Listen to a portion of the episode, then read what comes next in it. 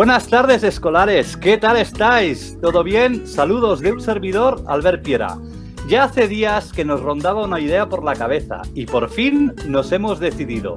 Esta tarde nos hemos desplazado a una biblioteca pública aquí en Barcelona a buscar diferentes libros, entre otros de pedagogía, que nos habéis recomendado, oyentes y ponentes que escucháis y colaboráis en nuestro vuestro programa. Ignasi, este libro, sí, es el Emilio de Rousseau, lo releeremos. Este otro no lo conozco, pero también nos lo han recomendado nuestros oyentes. Seguro que vale la pena leerlo. Mira, ese libro, el primero de la estantería, ¿te suena? Sí, Educar en el Asombro. Nos lo recomendaron varios de nuestros ponentes, nos los llevamos también. Oye Ignasi, no sé tú, pero yo llevo un lío de libros, tomos y volúmenes entre manos, que lo mejor será que vayamos a buscar a nuestra invitada en el día de hoy y que ella nos eche una mano y ponga un poco de orden entre tanta obra y texto. Buena tarde, buenas tardes, Karma Fanoy, ¿cómo estás? ¿Qué tal estás? Buenas tardes, muy contenta de estar eh, hoy con vosotros. Oye, qué ilusión, estamos muy contentos, nos sentimos muy afortunados de poder charlar, intercambiar impresiones y ya de paso poder leer algunas obras literarias esta tarde contigo. Ignasi, hoy tenemos una invitada de lujo en el programa, todo poesía. Te cedo la palabra y así nos lees y explicas en unas pocas líneas ¿Con quién tenemos el honor de entrevistarnos? Pues mira, hoy no será así porque lo único que voy a decir es que Carmen Fenoy es, bibliotecaria, pero bueno, bibliotecaria significa muchas cosas, ¿eh? Y yo creo que es mejor que se explique ella porque ella se conoce mejor que la conozco yo. Perfecto, entonces, y creo que me será más fácil. Uh, mirad, uh, desde pequeñita tuve vocación de ser bibliotecaria porque, uh, igual que se comentaba en la entrada de, este podcast, gozaba viendo las estanterías pensando que nunca abastaría leer tantos libros y era un placer además poder compartirlos con mis amigos y mis amigas y pensaba que sería una gran vida poder pasarla entre libros y conocimiento y entre personas que tienen ganas de acceder a este conocimiento. Por tanto, a la que pude, empecé los estudios de biblioteconomía y documentación, así se llamaban hace veintipocos años los estudios que cursé en la Universidad de Barcelona y ah, me encaré directamente a trabajar en lo que a mí me gustaba, que eran las bibliotecas públicas. Sabéis que hay diferentes tipos de bibliotecas, universitarias, escolares, ahí está la Biblioteca Nacional, están los centros de documentación de empresas, etcétera. Pero a mí me gustaba mucho el contacto con todo tipo de públicos y entonces tuve la suerte de empezar a trabajar en diferentes bibliotecas públicas, pero a donde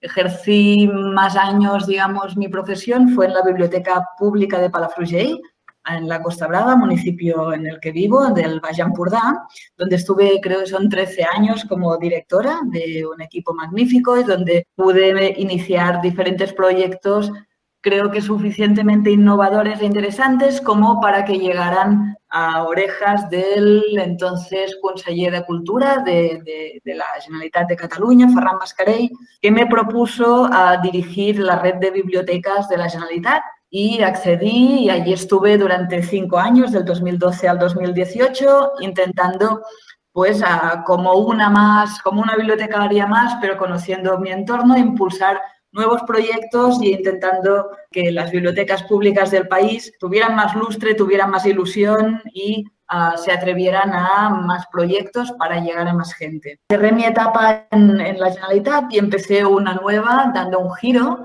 ah, yendo a la Universidad Politécnica de Cataluña, donde el nuevo rector del momento me propuso ser su jefa de gabinete. Ah, y muy recientemente, ah, después de un cambio del equipo rectoral en la Universidad Politécnica, el nuevo equipo ha pensado que uh, haré un trabajo mejor liderando una nueva área que se ha creado en la universidad que se llama Cultura, Innovación y Comunidad, desde donde también coordinaré las bibliotecas de aquí de la Universidad Politécnica, pero también temas interesantes como UPCARS, y el mundo de la cultura, que es un poco lo que más me motiva. De hecho, durante todos estos años de profesión, lo que me interesa más es ah, conectar las personas con sus temas de, atención o sus temas de, agrado y ir interconectando personas para que los proyectos crezcan. Y entonces una universidad es un lugar fantástico para hacerlo y conectarlo con el mundo de la literatura, con el mundo de las bibliotecas, con el mundo de la cultura es como un premio para mí. Pues muy bien, fijaros que estamos en el mundo de los libros, de las bibliotecas.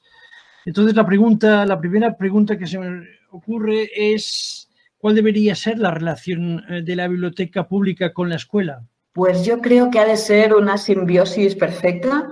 De hecho, ah, en este país podemos decir en España que tenemos una red de bibliotecas públicas interesante, positiva. En la mayor parte de comunidades o regiones estaríamos hablando de, una clase media alta a nivel europeo. no, no es ah, una apuesta importante de los diferentes gobiernos en los 20 años ah, últimos y, por tanto, creo que la ciudadanía ha respondido muy bien a esta apuesta por las bibliotecas públicas.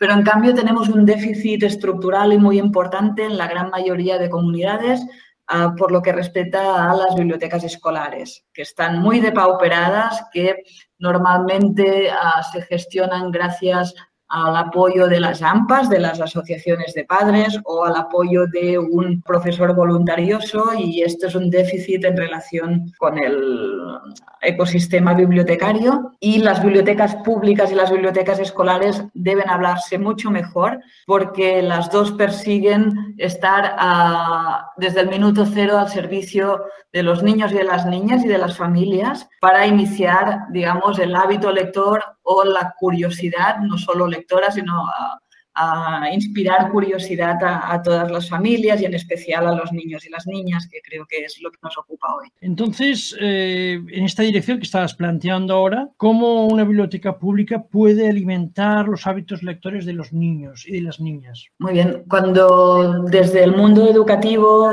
ah, nos gusta mirar a países como Finlandia, ¿no? resulta tópico, o los países nórdicos, una de las constantes que vemos es una práctica que a mi entender necesitaría ser más valorada o más anunciada o más difundida, que es el hecho que en los países con mejores hábitos o mejores resultados ah, educativos también tienen los hábitos más frecuentes de familias que van asiduamente a las bibliotecas públicas, porque no deja de ser una extensión del centro educativo, una ayuda familiar importantísima a, todas las familias, pero en especial también a las familias que no tienen recursos para adquirir más libros, más conexiones, mejores ordenadores, para cualquier familia y como entorno socializador. Entonces, Finlandia mismo, pues el hábito de una familia ir cada sábado a la biblioteca, acompañar a los niños y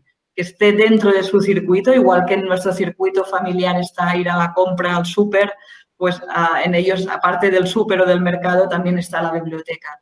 Solo con este pequeño ah, hábito, con esta pequeña, ah, digamos, frecuencia, está demostrado que el nivel educativo, la mejora, digamos, de, las habilidades educativas, pues eh, es un hecho. Y a todos los que lo sabemos nos encantaría que hubiera más reconocimiento gubernamental para hacerlo público y para que se viera que tener el privilegio de disponer de bibliotecas públicas debe ser una apuesta ciudadana y ahora más que nunca, donde hemos pasado por una pandemia, las familias deben encontrar en las bibliotecas esa ágora, ese espacio de socialización donde además nutrir todo, todo el conocimiento o ponerse en contacto con personas que quizás les pueden ayudar a, ellos y a sus hijos a mejorar como, como ciudadanos. Porque, fíjate, oyéndote hablar,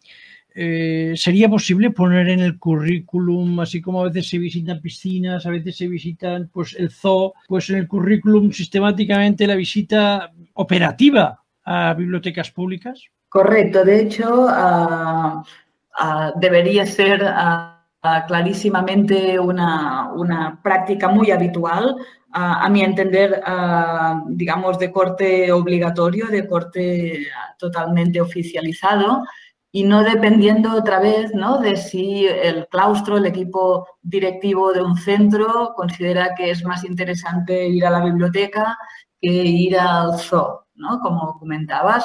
Ah, creo que las bibliotecas pueden ofrecer toda una serie de habilidades que son ah, complementarias a la formación reglada y que ningún niño o niña debería ah, poder disociar con su formación reglada.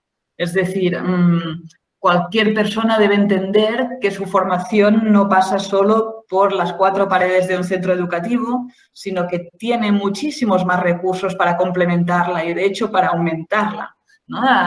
Aquí es donde se puede trabajar durante todo el año en estas visitas concertadas y guiadas, en estas visitas que sirvan para ampliar el abanico de lo que las bibliotecas pueden ofrecer. También es muy interesante en algunas comunidades y en algunos países un proyecto que se llama Nascuts per llegir, Nacidos para leer, Born to Read, de hecho es la Onati per leggere en Italia, donde a los pediatras, los equipos de pediatría y las bibliotecas públicas se ponen en contacto desde el primer momento de vida de, de los niños para asegurarse o para intentar asegurarse que todas las familias conocen dónde está la biblioteca y qué les puede ofrecer. De una forma atractiva, intentan pues, que a las bibliotecas sean el centro ah, cultural de primera línea, el centro cultural básico, como lo son los centros sanitarios, pues el centro cultural básico que todas las ah, familias deberían conocer. Porque, por ejemplo, una biblioteca pública ofrece unos libros, unos libros infantiles por edades. ¿Qué actividades culturales, qué más actividades culturales puede ofrecer una,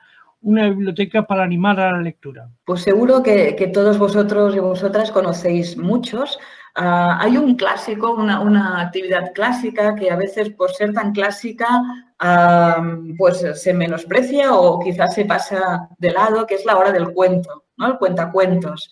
Uh, este ejercicio que, a mi entender, ah, todavía se debe subrayar ahora mucho más por la falta de atención de nuestros pequeños y pequeñas, ¿no? La, el cambio de hábitos, el tener las pantallas y los inputs informacionales o, audiovisuales tan, tan patentes, el prestar atención a una persona que cuenta relatos durante 40, 45 minutos a un grupo de niños y es importantísimo el poder aumentar el, vocabulario, el conocer, digamos, del folclore de cada zona, el estar en contacto con personas expertas en contar cuentos, un, hábito que no deberíamos perder nunca en la vida, ¿no? Que, nos cuenten cuentos es un placer para todas las edades. De hecho, escuchamos la radio, yo creo, para continuar ah, escuchando cuentos eh, o somos fans de los audiolibros porque a todos nos gusta que, que, nos expliquen historias y si son bien relatadas y con una voz fantástica, pues mm, siempre nos va a gustar. Está la hora del cuento, están talleres de todo tipo. Mm, realmente a las bibliotecas, por ejemplo, públicas se han puesto muy al día en proporcionar formación vinculada a las nuevas tecnologías o a las tecnologías, pero también podemos encontrar a clubs de lectura, que es una de las prácticas que a mi entender también debería ser oficializada en todos los centros educativos. ¿no? Un club de lectura, está este espacio de ocio donde voluntariamente las personas se encuentran para comentar un libro eh, en diferentes edades. Considero que, sobre todo en secundaria, debería ser una práctica muy habitual y que opino que, que debe ser digamos, de estas, de estas prácticas que nadie debería tener lejos. Estos son algunos ejemplos, pero realmente hay mil uh, oportunidades de gozar desde de las bibliotecas públicas, no solo con los libros o no solo con el préstamo de libros, sino sobre todo, a mi entender, que es la función principal de las bibliotecas, no coleccionar libros, sino coleccionar personas, vincular personas con conocimientos, con ah, inquietudes ah, similares y es fantástico. Y además, ah, el otro día en Twitter un, compañero decía una, hacía una reflexión interesantísima. Decía que si las bibliotecas públicas no existieran y alguien las propusiera crear ahora, tendríamos muchos problemas, porque son totalmente disruptivas. un servicio gratuito para empezar, en una sociedad totalmente capitalista y capitalizada donde lo gratuito no vale nada. Un servicio donde se dejaran cosas y se fiaran a la buena, a la buena fe de las personas para que las devolvieran y, se, y, fueran reutilizadas. Una palabra mm, que es totalmente disruptiva. Unos centros donde no, no, no son clubs exquisitos o, o, solo para unas personas, sino que al contrario, están abiertas a todo el mundo, empezando por las personas con menos recursos. También es una, una idea disruptiva. ¿A dónde va la escuela? Con Ignasi de Bufarull y Albert Piera. Seguimos en A dónde va la escuela, foro de debate, acompañados de la mano de Karma Fanoy. Karma, déjame que te pregunte. ¿Es cierto que los primeros cuentos que salieron hace muchos, muchos años eran para los adultos? La idea era entretener al adulto y eso se fue, dijéramos, pasando hacia los niños y ha quedado como más para los niños más que para el adulto? A mi entender, o, lo que yo tengo entendido, vaya, es que los cuentos siempre fueron ah, digamos, una herramienta para pasar conocimiento a, los niños y niñas, es decir, una herramienta de transmisión cultural y lo que sí que tenemos claro a través de, las personas que sí que conocen bien este mundo del libro infantil es que todos los cuentos clásicos no estaban para nada edulcorados como han llegado hasta nuestros tiempos, es decir, los niños y niñas recibían a los cuentos seguramente con mucho más miedo y temor que los tenemos ahora. Los personajes ah, malos de los cuentos clásicos eran realmente temibles y no, no, no, de color rosa como los pintamos ahora. Igual, digamos que, que podríamos pensar en, en las misas o en los hábitos religiosos donde también se transmitía de una forma el conocimiento o los valores mucho menos edulcorados que ahora. Por lo que tengo entendido, explicar cuentos en familia, ¿no? esta, esta imagen que, que todos tenemos de una chimenea o un espacio en la cocina donde las abuelas transmitían cuentos a, los niños es, era habitual. También pues todo el tema de las fábulas, ¿no? Pues yo creo que, que, ha llegado a, a, nuestros días porque llevamos siglos transmitiendo temores, las previsiones, a nuestros estereotipos, ¿no? a nuestras, mm, nuestros miedos de generación en generación a través de unos personajes que nos han ayudado desde hace siglos. Muy bien. Eh, hemos hablado de las bibliotecas públicas. Eh, en esta dirección, ¿cómo han de ser las bibliotecas escolares? Pues han de ser un ágora central en cualquier centro educativo y sobre todo han de ser gestionadas por personas con la formación y la energía adecuadas para que, lleven, que, para que sigan la función que les, que les toca. A, ninguno de nosotros nos parecería muy normal que en el centro educativo donde llevamos a nuestros hijos el especialista de música fuera a un padre que durante dos horas al mes pasara por nuestra escuela y les tocara un poco la flauta porque les parece que la flauta es la mejor, el mejor instrumento del mundo. Pues esto es lo que está pasando en muchas bibliotecas escolares, un padre voluntarioso o un profesor vocacional o incluso una persona que, que, como voluntario le interesa, pasa dos horas al mes en la biblioteca, ordena como puede las bibliotecas, no hay presupuesto para que las bibliotecas estén actualizadas y al día y por lo tanto no son un espacio, digamos, que haga vibrar a los niños o que sea alentador, sino todo lo contrario. Incluso es más, demasiadas bibliotecas escolares todavía hoy son espacio de castigo. Cuando un niño o una niña se porta mal en clase, castigado a la biblioteca.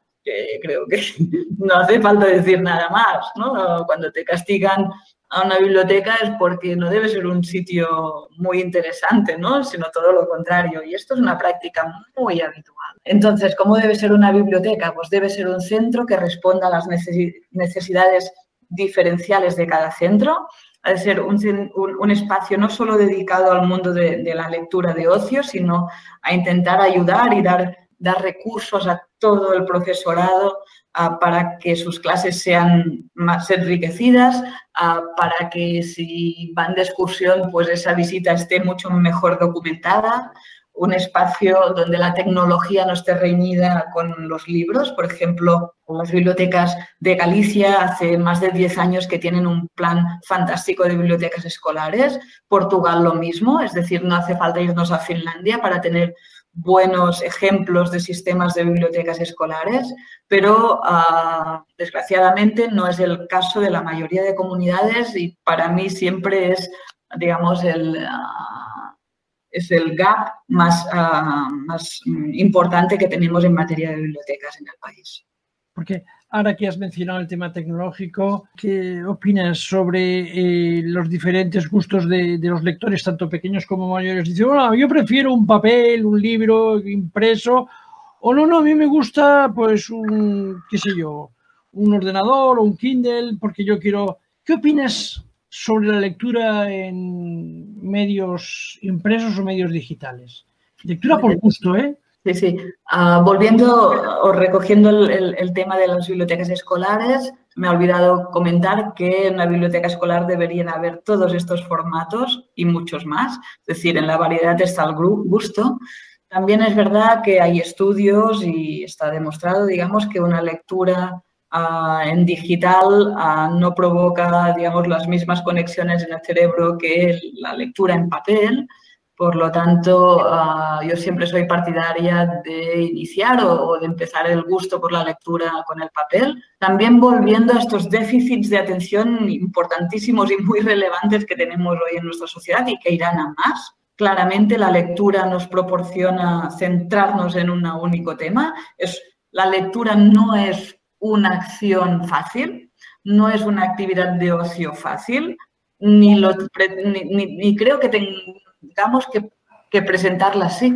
Es decir, estar inmersos en una lectura implica ah, dejar de lado muchas otras atenciones. Y esto es interesante, igual que, memorizar según qué informaciones, también es importante para activar conexiones cerebrales que pues que serán imprescindibles. Por lo tanto, el hábito lector se ha de ir fomentando desde el primer momento. es básico, imprescindible que todos los docentes tengan este hábito. Yo, yo, lo digo así muy claro, muy claro, es muy difícil que los niños y niñas se acerquen a la lectura si no tienen ningún referente y no podemos prever que todas las familias tengan referentes en el hábito lector, por lo tanto, creo que las escuelas deben ser claves en esto. No, podemos dejar que sean las familias las que se busquen la vida solos, sino que si consideramos que todos los niños y niñas deben tener acceso a la información y a la educación, pues los libros, la lectura, Ah, todavía es ah, la primera fuente de, para llegar al conocimiento a nivel, digamos, primario, a nivel de, poner ah, las bases y en este sentido la formación de los docentes debería garantizar un cierto conocimiento de los diferentes géneros literarios, de las diferentes etapas vinculadas al, proceso lector y al conocimiento de la literatura infantil y juvenil. Y en este sentido hay experiencias interesantísimas con las bibliotecas públicas de nuevo, pero también con las librerías. Hay una iniciativa genial, a mi modo de ver, en, la, en Cataluña, que son los municipios lectores, donde ah, ponen en práctica una idea básica, que es que los principales agentes motivados por la lectura en un municipio se pongan de acuerdo. Todas las escuelas, todos los libreros, las librerías, todas las bibliotecas, todas las personas que de un modo u otro se dedican al mundo de los libros, se ponen de acuerdo, redactan una serie de objetivos y junto con el ayuntamiento se disponen a trazarlos en un plan que siempre va a más de cuatro años vista, es decir, no es una legislatura, no es la idea loca de un alcalde, sino que es el compromiso de un municipio a larga, larga distancia, larga vida. Porque fíjate que nos has introducido un concepto que creo que es interesante retomar, que es el concepto de que la biblioteca es un espacio disruptivo. Eh, disruptivo con respecto a, a qué? Es decir, no sé, pregunto, por ejemplo, el mundo tecnológico, las pantallas, las redes, el ruido, la calle, la agitación. Disruptivo. Exactamente. Dinos, dinos disruptivo porque creo que a nuestros oyentes les va a interesar oír este concepto y situarlo. Muy bien. Uh, cuando estabas listando este tipo de disrupción, a mí me ha venido a la cabeza el silencio, ¿no? El silencio que siempre se atribuye a, a las bibliotecas y al mundo de las bibliotecas. Y creo que nuestra sociedad va a llevarnos a revalorizar o a dar más valor al silencio, a encontrar espacios donde estar en silencio con nosotros mismos. también espacios que fomenten el anonimato. Decidme o pensad a cuántos centros, instituciones nos permiten mantener el anonimato y no pagamos una entrada nominal o nadie nos dice, nos de pasar por caja y saber a qué has entrado en un recinto. Hay muy pocos espacios donde un niño de 10 años pueda ir libremente, sentarse a leer sin que sea molestado, que una señora marroquí de 50 pueda entrar y nadie le diga si viene acompañada o no, ni nadie pase lista, digamos. Esto Parece una cosa menor, pero no lo es. Ah, yo siempre digo que solo quedan las plazas de los pueblos y las bibliotecas para fomentar esto. También hay otro tema disruptivo que si, si os paráis a reflexionar también creo que veréis, que es que las bibliotecas fomentan que en un mismo espacio convivan libremente y, y de forma cordial personas de diferentes generaciones. Y así vemos en una los mismos ordenadores de conexión a Internet que hay en todas las bibliotecas, una persona ah, de 70 años junto a un chaval de 20 años que está buscando trabajo, junto a una ama de casa de 50. Y esto es fantástico. Se busca que se fomente este tipo de conexión y, a mi entender esto son tres ideas más por las que son disruptivas. Y, vuelvo a, a, subrayar el tema del préstamo. Fijaros, ¿no? En un mundo en el que ah, todo lo público ah, parece que es de segunda categoría ¿no? y que, se está mm, intentando minar ah, el tema de la socialización. me parece súper importante que todos los niños y niñas conozcan que las bibliotecas públicas se pagan con los impuestos de sus familias, de sus padres o de la gente mayor, que pagar impuestos sirve también para que todo el mundo pueda gozar de servicios como estos y, es creo que, es un hilo importantísimo a trazar ¿no? y que fomenta pues esto, un acceso universal y que además ha conseguido estar al día a nivel tecnológico y pues esto estamos en 2021 y no se cierran bibliotecas públicas y esto es porque todavía se ve la necesidad de que, de que sirvan a la sociedad.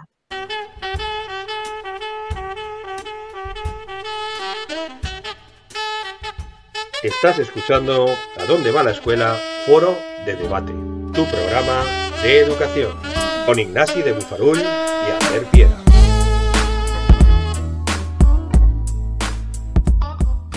Karma, para poder abrir estas bibliotecas a la ciudadanía, ¿nos podrías indicar un par de estrategias para que las mamás y papás que siguen el programa puedan ponerlas en prácticas con sus hijos o algunas estrategias también lectoras para poder recuperar pues, todos estos conceptos de los que nos estás hablando? Por supuesto, mira, os pondré la, tarea muy fácil. Ah, yo pienso siempre que en la vida ah, uno debe tener un médico de cabecera, Ah, pero también un bibliotecario de cabecera o un librero de cabecera, alguien del que te fíes de su criterio para ir por el mundo. Y me encantaría que todas las familias descubrieran en el bibliotecario o bibliotecaria de su pueblo, pues, este prescriptor, ¿no? Esta persona de confianza que además no le va ni le viene a nivel monetario, ¿no? los libreros, ah, con todo el cariño que les tengo, sí que tienen pues aquí un interés, ¿no? Por, por vender unas obras. Los bibliotecarios no, los bibliotecarios solo te van a prescribir o recomendar los libros que creen que se adecúen más a, tus necesidades. Y sobre todo lo de los pequeñajos, ¿no? Ver, que hay una persona de confianza que no te mira por encima del hombro, ¿no? Sino que trata de tú a tú a tu hijo, pienso que es una experiencia interesantísima. Y ah, como os comentaba, crear un pequeño hábitat hábito, perdón, a mm, buscar un día entre semana para ir media hora a la biblioteca y hacer un intercambio de libros. Encontrar un momento para que sea totalmente grato este, plazo ¿no? para, hacer el intercambio de préstamo o para simplemente para ojear un, ratito el, diario, para coger la agenda mensual de, de actividades que propone la biblioteca o simplemente a pues, saludar a las personas que, que seguro encontrarán allí y que también como zona de, socialización, pues también considero que, es interesante. Porque fíjate que estamos hablando de, de, lectura por gusto y de hábitos lectores, de niños que tienen que aprender a, bueno, aprender, sí, enamorarse de los libros. Pero es que hay muchas lecturas obligatorias en, en las escuelas, en el currículum ¿Qué, pasa aquí? ¿Cómo estamos jugando con, esta ambivalencia? Pues uh, mirad, si, preguntáis a, las bibliotecarias que esta misma tarde están en el mostrador, ah, os podrán dar cuenta de cómo las, las lecturas obligatorias, digamos, ah, hacen perder a lectores que por ocio han tenido este hábito durante toda su infancia. Es decir, cualquier bibliotecaria, y yo me encuentro entre ellas, han visto que un niño desde los 3 a los 12 años venía cada semana a la biblioteca, intercambiaba libros, nos comentaba cómo le había gustado Harry Potter o cómo le había gustado cualquier, cualquier lectura y llega un día que nos pide a, pues, a Tristán e Isolda o nos pide a la Celestina o nos pide a cualquier libro que ves que no es de, su cosecha o no de su selección y te dices que me obligan a leerlo. Y este niño desaparece automáticamente de las bibliotecas, pero en el minuto uno. Algo estamos haciendo, creo, muy mal ah, para que las lecturas obligatorias hagan perder a muchos niños el hábito lector. Pero, pero esto también pasa con los adultos, ¿no? y si nos obligaran a nosotros a leer una serie de clásicos para ir al trabajo o, para, o, películas, una serie de películas para encontrar un trabajo. Todo lo que pertenece al mundo del ocio no puede ser obligatorio. ¿no? Penac decía en su decálogo para crear lectores ¿no? que, que leer no es, no es un imperativo, ¿no? no se puede obligar a leer porque lo que hacemos es justo lo contrario, ¿no? perder perder aquí todos los puntos. Yo confío mucho en los docentes en este sentido, en este pequeño hábito también práctica, que es algunos docentes que se llevan los libros a, la mesa ¿no? de, la escuela, de la clase, y lo dejan a la vista de los niños para, para crear, digamos, interés. Me gusta cuando profesores y profesoras pues comentan los libros que les han gustado.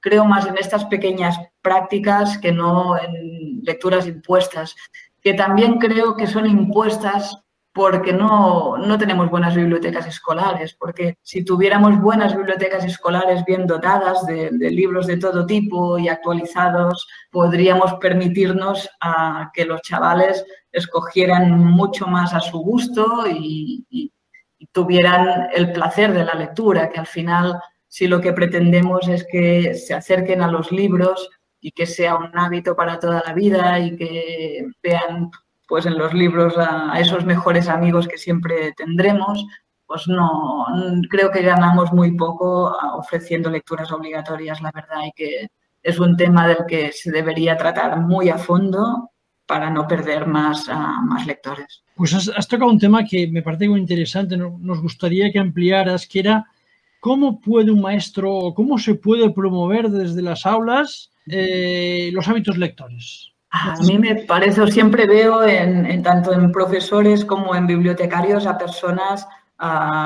entusiastas, personas a las que debería, pues, deberían ser curiosas o, buscar despertar la curiosidad en las personas que tienen a, su alrededor, ¿verdad?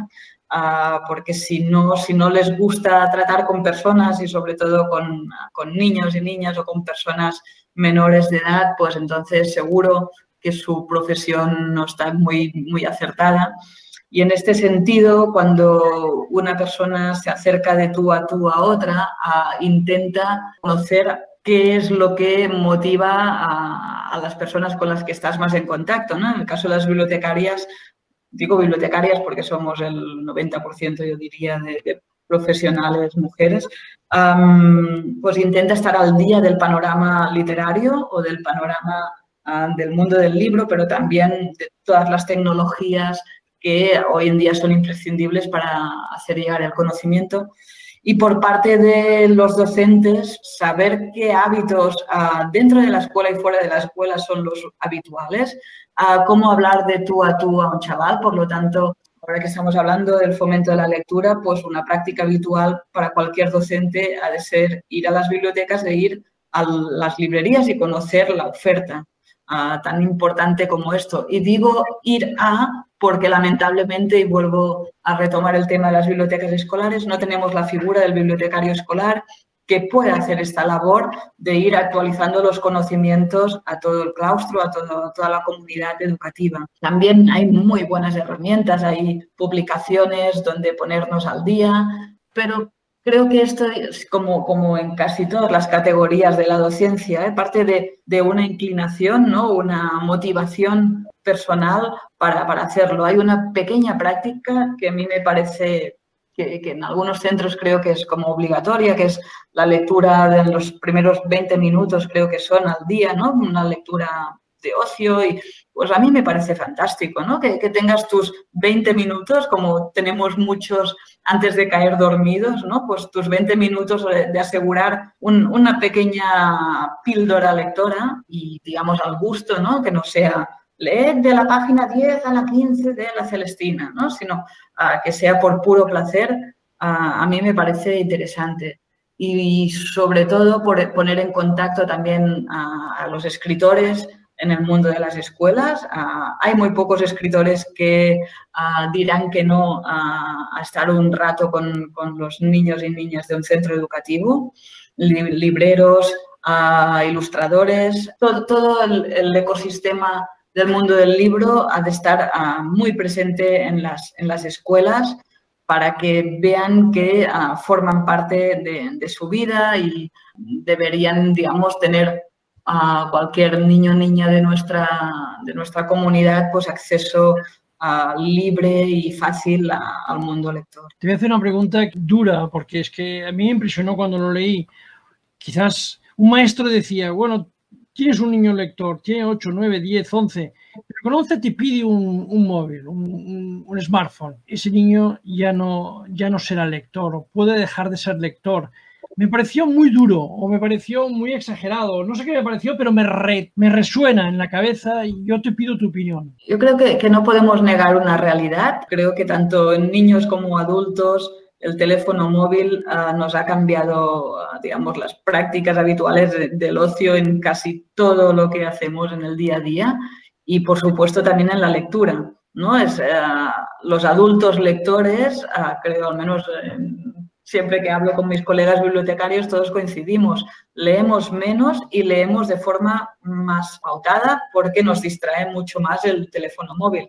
Y eso que hemos crecido sin él. Imaginad ahora un chaval de 11 años que ha crecido con un móvil en el bolsillo, como quien dice. Yo creo que ah, debemos saber los educadores, las personas que, que están cerca de los niños, a fomentar el uso adecuado de todas las herramientas y sobre todo los teléfonos móviles que tienen un peligro considerable de enganche, de, de, sobredosificación, porque los adultos lo sufrimos, imaginad uh, lo que representa ¿no? para, para, para, un niño. Los libros deben estar presentes como, un, como cualquier oferta digamos, uh, de ocio y debemos intentar buscar nuestros momentos lectores y dar ejemplo. Esto está claro que, bueno, esto es también evidentemente de, sentido común que las familias que los niños y niñas ven leer a, sus padres o a las personas con las que conviven, pues es mucho más fácil que ellos sean lectores. Esto es una obviedad, aunque no es ah, acción-reacción. ¿eh? También, por supuesto, todas las personas que tenemos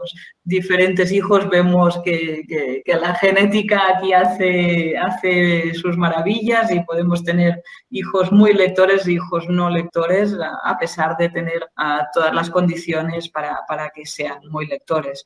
en este sentido, no, no fomentar que no haya, digamos, una colisión entre ah, sacarle el teléfono móvil para que lean, ¿no? Ah, ah, deja el teléfono móvil y coge el libro, ¿no? Porque entonces yo creo que, se, se, consigue el efecto adverso al que queremos, ¿no? No han de estar contrapuestos, sino han de ser complementarios y han de encontrar su espacio para todos. Y, los primeros, ya, ya os digo, ¿eh? creo que, es un asunto muy delicado porque creo que, los primeros en dar ejemplo o mal ejemplo somos los adultos. Porque has tocado un tema ahora mismo que yo creo que, también nos serviría para ir cerrando la, esta jugosa entrevista. ¿Qué papel juegan las familias, los padres, las madres? Nos has anunciado cosas. ¿Nos puedes contar más cosas de ese papel de las familias que son las primeras educadoras que pueden reforzar la escuela o no, teniendo el estatus. Pues sí, las bibliotecas públicas nacieron hace 100 años para fomentar o, paliar, digamos, el analfabetismo de nuestra sociedad. las bibliotecas nacieron con, esta, con este gran objetivo y a las décadas han conseguido que, que, el analfabetismo en nuestro país pues, sea muy, muy reducido pero ah, hoy en día tenemos otros tipos de analfabetismo, ¿no? Y tenemos ah, un analfabetismo, digamos, que es activo, que es decir, no, no por saber leer puedes discernir ah, las informaciones. Aquí está el gran tema de las fake news, y cómo juegan con nosotros, pues otra vez, ¿no? Las, las aplicaciones móviles o los peligros que conlleva pues, el señor Google como única herramienta de información. Por lo tanto, hay otros analfabetismos que combaten las bibliotecas públicas y que las familias deberían estar al corriente, porque al igual que hace 100 años, muy pocas familias tenían acceso a, la, educación, pues ahora también hay pocas familias con acceso a, las herramientas para educar, digamos, en las informaciones digitales o, el mundo digital. Pero volviendo al, mundo del hábito lector, al lector vinculado a la, literatura, a mí me parece que cualquier familia que transmita a sus hijos y a sus hijas con la práctica que entrar en una librería es un, un espacio de amor y un espacio de abrir puertas a un niño y a una niña y que lo visibilizan como una apuesta social, pues ya hace mucho. Es decir, tú no entras igual a un supermercado que a una biblioteca, o no entras igual a, una biblioteca que a una iglesia, o no entras igual. Hay, hay una un, cierto tema de ah, vínculo, de promover que para ti estos espacios son importantes y hacerlo ver. Es, es con, como la canción de Serrat, ¿no? Esto se, se, se lleva con, con la leche templada y en cada canción pues ah, hay un momento en que si a ti te ven que consideras interesante pasarte por las librerías, pasarte por las bibliotecas, ah, hay un clic, ¿no? Que se despierta y dices, ostras, ah, cuando los, niños lo ven reflejado. Y no se trata, vuelvo a repetirte, precisamente el tema de las clases. ¿eh? desde las experiencias de, las bibliotecas públicas es maravilloso ver como otra vez a nivel disruptivo, no siempre son las familias con un nivel educativo más alto, con recursos más, más elevados a nivel socioeconómico, las que apuestan más por venir a las bibliotecas o venir a las librerías. Y ese esfuerzo ah, que hacen este tipo de familias se ve siempre compensado y reflejado en sus, en sus niños y eso es fantástico.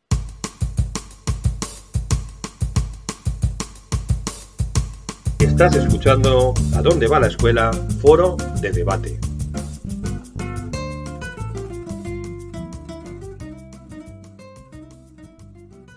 Karma, volviendo a la lectura, veo en, muchos alumnos eh, a lo largo de los años que falla muchísimo la comprensión. Cuando entramos en preguntas que son literales, no hay problema, pero cuando empezamos ya con inferencias, ahí tenemos un problema. ¿Cómo podemos trabajar esta parte de comprensión que falla, realmente falla? ¿eh? Es así, o sea, siendo claros, falla la comprensión. Totalmente. Uh, aquí hay un tema, yo creo, de, de, cantidad y de calidad. De cantidad, mmm, porque desgraciadamente hay muy pocos chavales que consigamos que sea un hábito real, ¿no? Y que uh, no solo se lea un libro al año, sino que sea por tu cumpleaños, por tu santo, por tu Navidad, uh, los libros estén allí presentes y por lo tanto a estos niños no solo tengan un libro al año que leer, sino que, que tengan cantidad. La cantidad nos provoca aumentar el vocabulario y nos incide claramente en la comprensión. Pero luego está el tema del acompañamiento, ¿no? Tener a alguien que te pregunte uh, qué te ha parecido un libro, ¿no? Que esté en contacto contigo en esta experiencia. Igual que seguramente los padres que llevan a sus chavales al fútbol saben cómo han quedado en el partido del sábado sus chavales, pues muy pocos de ellos saben cómo se llama el protagonista del libro que hace un mes que están leyendo sus niños. Y eso es un déficit que tenemos y si lo que queremos es fomentar que, que estos chavales pues tengan una comprensión que les vaya a servir para toda la vida y que realmente refleje todas estas bondades que tiene la lectura, pues creo que hay un acompañamiento y, es muy curioso porque en el tema del deporte es clarísimo y ves, ¿no? Cualquier día que vas a tomar café con compañeros, pues te hablan de los campeonatos y de, los hábitos de, de, deporte y muy pocas veces, demasiadas pocas veces hablamos de los libros que leemos nosotros y, de los, y menos de los libros que leen nuestros niños y niñas. Esto es uh, otra cosa que debe, debe cambiar. ¿Se te ocurre una idea, una idea, una única idea, como un eslogan, ¿no? Un eslogan final para que lo manejen, no sé si bibliotecarias que saben mucho, pero sí maestros entusiastas que tienen que ser más profesionalizados en las escuelas o madres y padres en las casas. Un eslogan que nos enamore, no sé, ¿qué, qué se te ocurre? Uh, yo, yo volvería con la idea de intentar a tener siempre a mano un librero, un bibliotecario de cabecera, una persona que nos contagie el entusiasmo. ¿De acuerdo? Una persona que sepa de, del mundo de los libros, que es lo, que hoy tratamos, y que uh, sea capaz pues, de, de, despertarnos esa ilusión, ¿no? Igual que uh, solemos ir a tomar el café en algún sitio donde el barman, donde el camarero nos trata bien, pues también en el mundo del libro todo el mundo debería ser capaz de tener una persona de referencia que nos ayude, que nos, uh, que nos dé consejos, que nos acompañe. Y esto es igual para, para los niños y niñas. Creo que, que, es importantísimo tener un referente en cualquier momento de tu vida y, y es fantástico si lo tenemos uh, fácilmente en cualquier municipio de, de nuestra comunidad.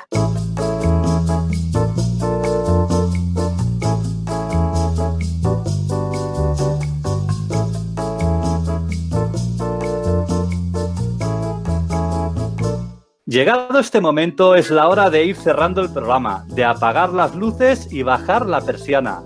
Karma Fanoy, muchísimas gracias por esta maravillosa tarde que nos has dedicado. Oye una cosa, en la próxima temporada te volveremos a ver, ¿volverás a nuestra escuela más adelante? Me encantaría, ha sido un placer conoceros, ha sido un placer uh, compartir pues todas estas ideas y estas uh, animaciones y me encantará volver cuando, cuando vosotros lo queráis. Muchísimas gracias. Escolares, si os ha gustado el programa, acordaros de seguiros en nuestro Twitter, arroba a dónde va la. Allí también encontraréis nuestra web, cargada de bibliografía y recursos. Cada vez encontraréis más. También os dejamos el correo por si tenéis alguna sugerencia o pregunta.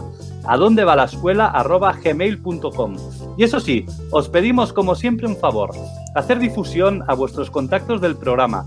Será la mejor manera de llegar a más gente y abrir el debate. Ignasi, ¿algo más que añadir? Nada, nada, estoy feliz. Lo dicho, muchas, muchas gracias por vuestra atención. Esperamos haber abierto una vía de pensamiento y reflexión, eso sí, siempre desde el más absoluto de los respetos. Acordaros, la semana que viene, último programa de la temporada. Y es por eso que os tenemos preparada una sorpresa. que os anticipo os gustará y mucho. Como en cada programa, volveremos a pasar lista. Os esperamos a todos. Saludos, que vaya muy muy bien. Hasta la próxima semana.